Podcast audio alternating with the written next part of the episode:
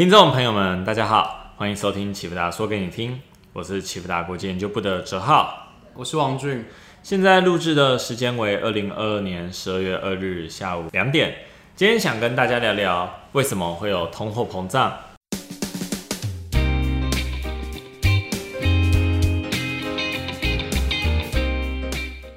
那不免俗的就是一年又要过去了嘛，二零二二年即将过去。如果说把今年当成一本书，我觉得书名有很大的可能性就是通货膨胀。呃，就是我们你也知道，承袭今年承袭的去年，当时候我们去年不是走全世界的经济已经开始复苏，然后各地开始解封，回归到强劲的经济的环境中。但是因为当时候疫情还没有完全退去，所以有些复苏就会遇上供应链中断的问题，就像。我们生产任何设备，嗯，都需要不一样的元组件。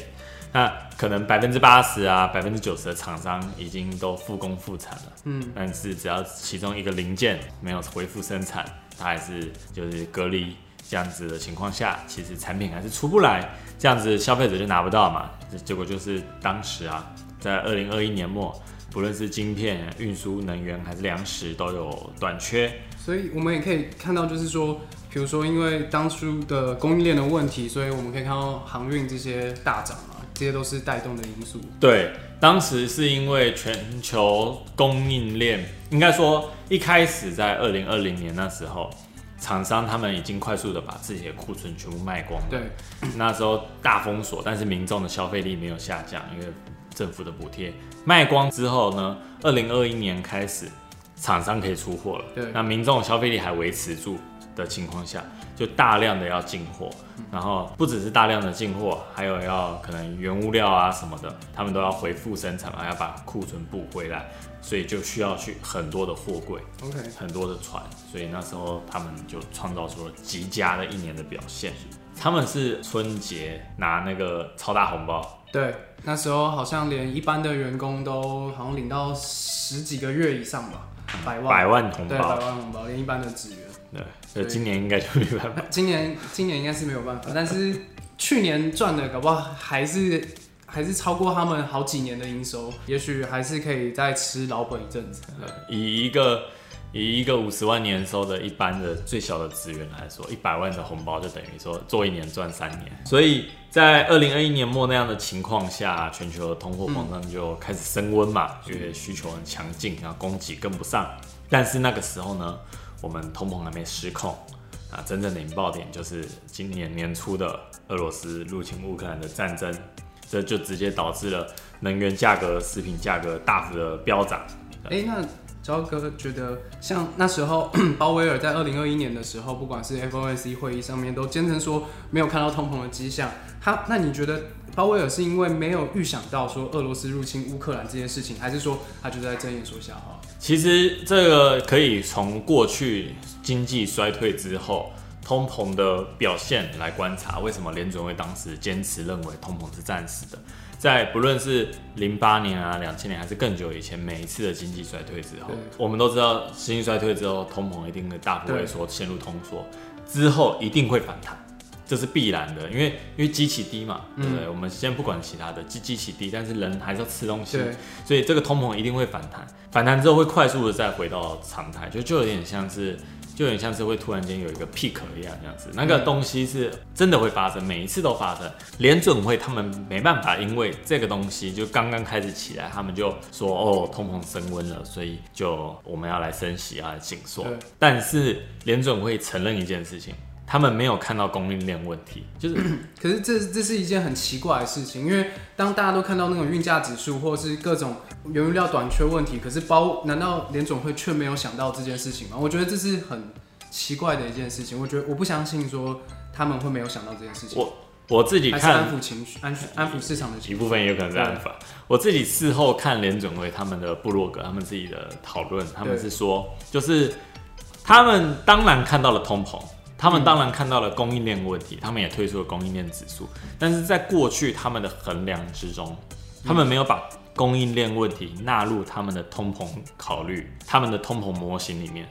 哦，所以这是近期这近几年才发生的问题吗？对，而且都没有发生过这种供应链的问题。以前没有，以前的大通膨一定就是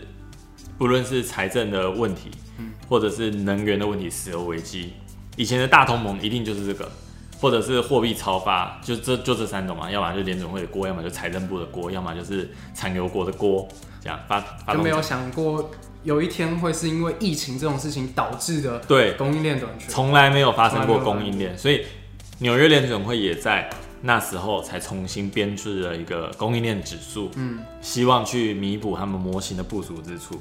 就是这个原样子，然后通膨就失控了，这样。台湾其实也有在这样的情势下，通膨有了不小的升温，像是大家都应该还对二零二二年年初的鸡蛋荒印象深刻。其原因就是因为，其实根本的原因就是国际的粮食价格上涨，导致蛋农们他们不愿意去饲养更多的母新养的母鸡，成本太高了。对啊，影响了鸡蛋的供给数量，所以一时之间的蛋价就扶摇直上，啊，货架上面却还是空无一物。鸡蛋只是一个例子啦，通货膨胀已经逐渐渗透到我们生活各个层面，但是不知道有没有想过啊，就是为什么会有通货膨胀？我们刚刚已经知道一些单一事件或者是因素，那不知道听众们有没有去想过，就是哎、诶既然大家都知道要降，就是经济不好要降价求售，或者是说大家都知道说，哎、加薪会导致通膨，或者是有的货币超发会导致通膨，那为什么会有通货膨胀？你有没有想过这个问题？其实应该应该这样讲吧，就是通货膨胀并不是坏事。其实如果一直维持在呃，比如说良性的通货膨胀，这是本来就是经济发展的正常现象。所以我不认为说，可能有些人可能一般民，我不知道一般民众或者是一般人，可能听到通货膨胀就觉得是一件坏事。可是其实它并不是一个坏事，因为它应该说在正常合理的情况下，通货膨胀其实是经济的良性发展。对，对我们知道说，从经济学的角度来看，稍稍有那么一点点的嗯通膨，是可以刺激就是人民去消费，厂商愿意去生产，因为他们可以看到营收成长。没错，但是你有没有想过，就是工资涨两趴，每年工资涨两到三趴，然后物价也涨两到三趴，经济学里面的良性发展嘛？对，那这个东西的驱动力是什么？驱动力是什么？对，就是嗯，平白无故哪来的钱？呃，因为平白无故拿来的钱，这是货币政策啊，就是货币假设多，呃，应该说假设今天宽松，那就是市场上的货币更多了，那当然就会导致不管是物价上涨或薪资上涨，这就是必然的现象。所以，所以你觉得说，就是通货膨胀，单单纯纯就是货币政策，当货币超发，没有，我觉得有很多因素嘛，就是有嗯货币的影响、供需的影响，这些都是因素。可是，可是如果我们是以就是我刚刚讲良性的通货膨胀来讲，我认为是当当今天的货币在宽松的情况下，这是必然的结果。所以你是古典学派的，因为古典学派认为说，通货膨胀的唯一成因就是货币超发。对 是这样的 对哦，所以我不是凯因斯学派的。对，凯因斯有物价僵固性，啊没有啦，我是觉得就是有有三有三个因素嘛，有供需，然后货币货币政策去影响。那但是假设今天的供需是稳定的，那不会是供需去造成通货膨胀，而是货币货币政策造成。所以就是古典学派嘛对可以这样在讲在假定供给和需求固定不变的情况就下，是我们的科科学，假设固定变那个变量，变变量对变量简化成一个的时候，对对对对，对，所以我们其实知道说，基本上通膨离不开供给、需求和货币的三个因素去影响。那需求很好理解，还有厂商他们供给要是没有真的跟上，那厂商供给生产固定不变的时候，嗯呃，消费者需求增加了，像是这次的疫情，美国就是大幅的发救助金嘛，一周一千元，嗯，爽领一千美元。那在这样的情况下，我们大量的去购买产品，那厂商他们来不及生产，那他们就可以愿意提价。这哎样，赵哥，那那讲到这个说每周发一千元，这个其实我刚去稍微看了一下，他说那时候财政部发这些钱，然后什么最多有到二十六周，说二十六周都持续发这个可能一千元的美金的救助金。好那羡慕哦，没有好羡慕啊，哦。很羡慕哦。那你看，像这些发发当初当初在发这些钱的时候，其实二零是从二零二零年初就有这个纾困金了嘛？我记得好像好像是哦，二零二零年3所以那时候是说是川普发的钱，应该是是川普发的钱。那就有人说就是什么阴谋论嘛，就说什么川普发钱，然后所以川普知道这次大选说他没办法处理这个财政的问题，所以就是故意让拜登当选，然后让拜登政府去解决这个问题。那你你怎么看这个阴谋论？财政哦，对，美国没有在管财政的啊，对，因为因为呃财政负债太多，然后又提高举债上限这样子，对啊美国就恶性循环。你有看过哪一个美国总统很认真在搞财政问题吗？他只在管经济，他只管市场股市怎么走这样他就想着要发动战争，然后想着要刺激经济啊，哦我管国家有没有赚钱然。后只要负债就举债上限在提高，对啊就一直一直持续一直持续这样子。对啊，所以所以嗯对于这个阴谋论，那个我是不觉得啦，不觉得。而且而且你们看那个嗯年年末那时候不是美国总统大选嘛，对。然后川普的川普落选了，支持者，然后川普还支持支持者冲进国会。对，我那那也是我觉得站在一个推翻的那个也对啊。一个想法，那这种情况下，川普他就不可能想着说自己不会当选来，，而且啊有点离题。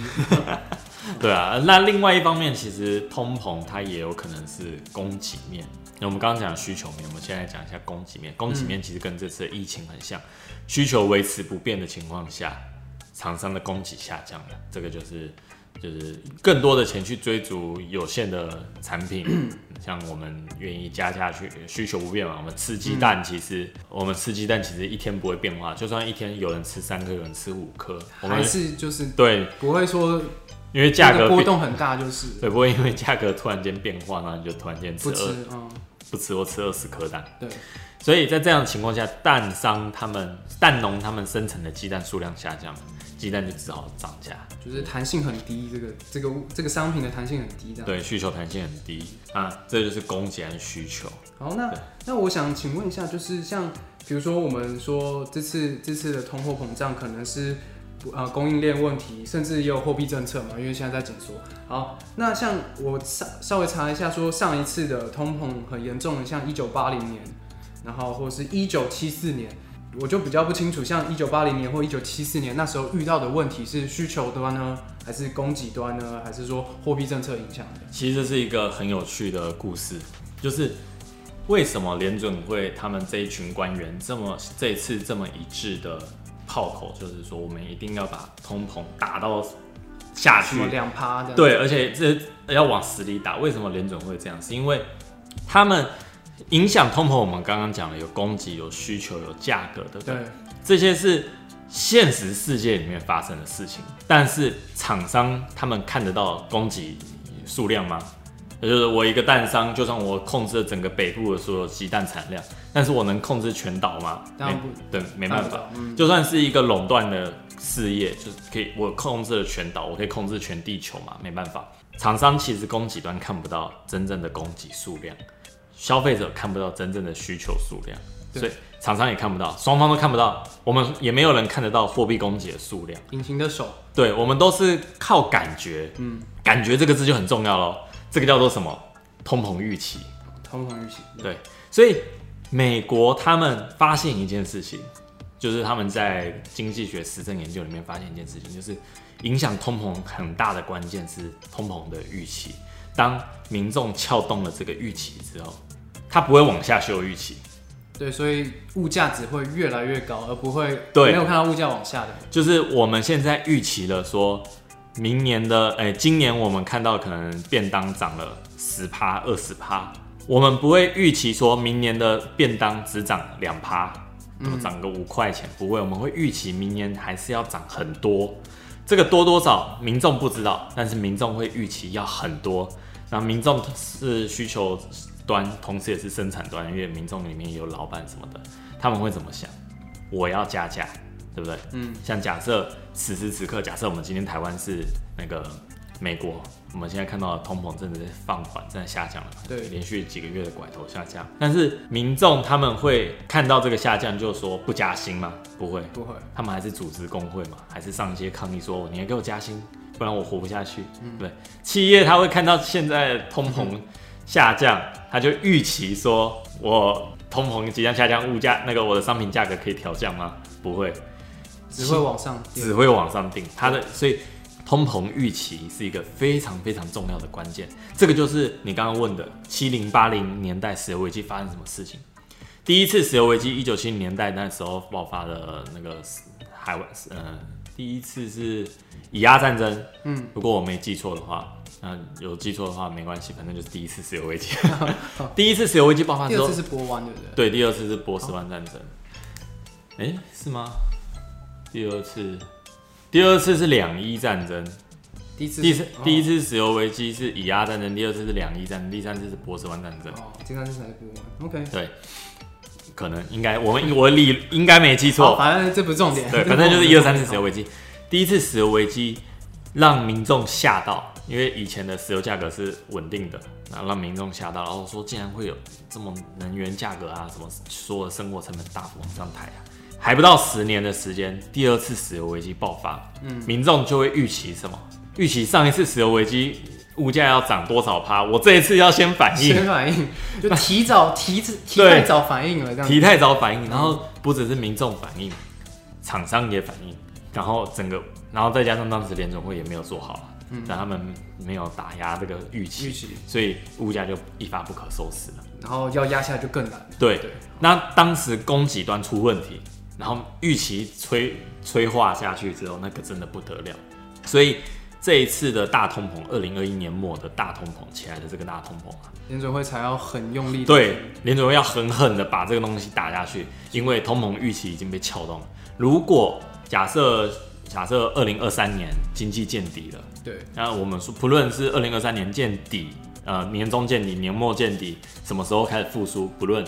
到时候经济复苏的时候，通膨一定会往上抬，对不对？对，会不会爆发下一次的大涨价？这个东西就是联总会很害怕的，所以他现在不能够让通膨就真的上去，然后再随着时间，然后慢慢的下去，他要硬生生的往下打，打到大家都觉得说这一轮的经济衰退又深又长又痛苦，不敢涨价为止，这样子，这就是通膨他们背后就是大家很容易忽视的小地方，嗯那个通膨的预期。那像我们刚刚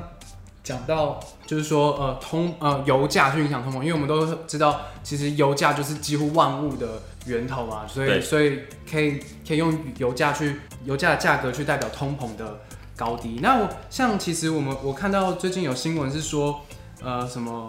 呃可能说产油国要将石油定价定在六十块。那定在这个价格是不是也是象征意义说通膨其实是有明显的下，就是可能会有预期是下滑的迹象？呃，